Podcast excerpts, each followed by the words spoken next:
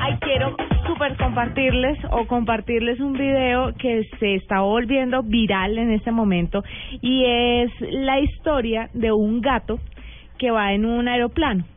Va, va en un avioncito. Uh, el gato volador, el gato volador, ¿sí? Es una historia, sí, más o menos, en medio de un vuelo eh, en ultraligero, los tripulantes se dan cuenta que hay un gato que se asoma de la, en, entre las alas izquierdas del, del, del aparato. Y resulta que el gato estaba el gato echado, ahí literalmente, y cuando empezó a volar, pues el, el mancito, pues el gatico se asomó y se quedó quietico, y ya cuando aterrizaron, porque era un... un un vuelo de, de prueba, de clase, aterrizaron y el gato aterrizó bien. Se convirtió en la mascota del lugar, pero calcule usted un gato para quedarse quieto con ese, con el ultraliviano moviéndose. Tiene una explicación, tiene una explicación, escuchémosla. Hubo una fiesta en mi barrio, barrio. Hubo una fiesta en la academia, se montó el gato. Mm.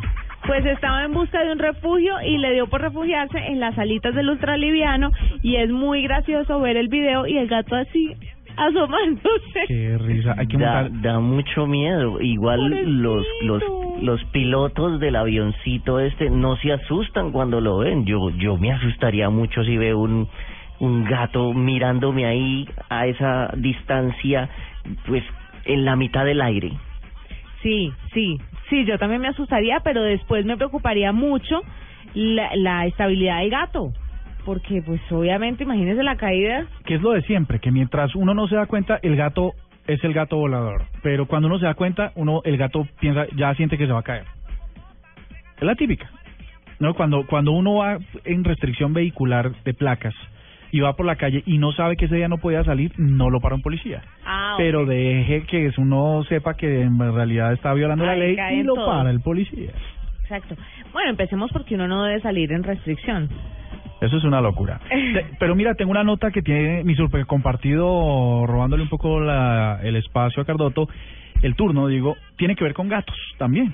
Ah, también. Pues resulta que un estudio de LipBop, eh, que entrevistó a 7000 personas, lograron determinar que si uno ve videos de gatos, como este del gato volador, en horas laborales, uno podría ser más eficiente. Es absurdo.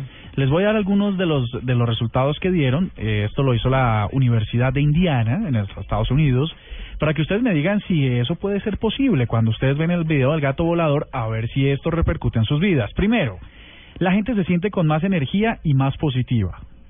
Segundo, tienen menos emociones negativas como la ansiedad, el aburrimiento y la tristeza. Tercero, eh, el placer de ver estos videos es más fuerte que la culpa que podrían llegar a sentir por no estar trabajando.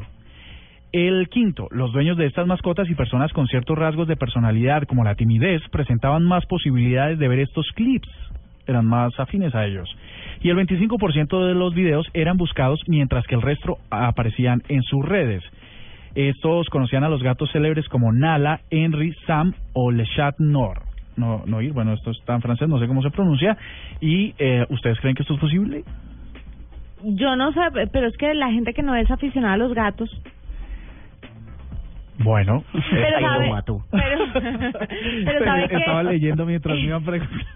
Eso explica un poco lo que nos contaba Chad Hurley, el, el, uno de los fundadores de YouTube, ¿se acuerda? Sí, sí. Cuando tuvimos el Innovation Summit, la nube, aquí en Bogotá, él contaba a Diego que le impresionaba la cantidad de videos de gatos que había en YouTube. Que había mucho gato, Sí. gato, gato, gato, pero que era impresionante.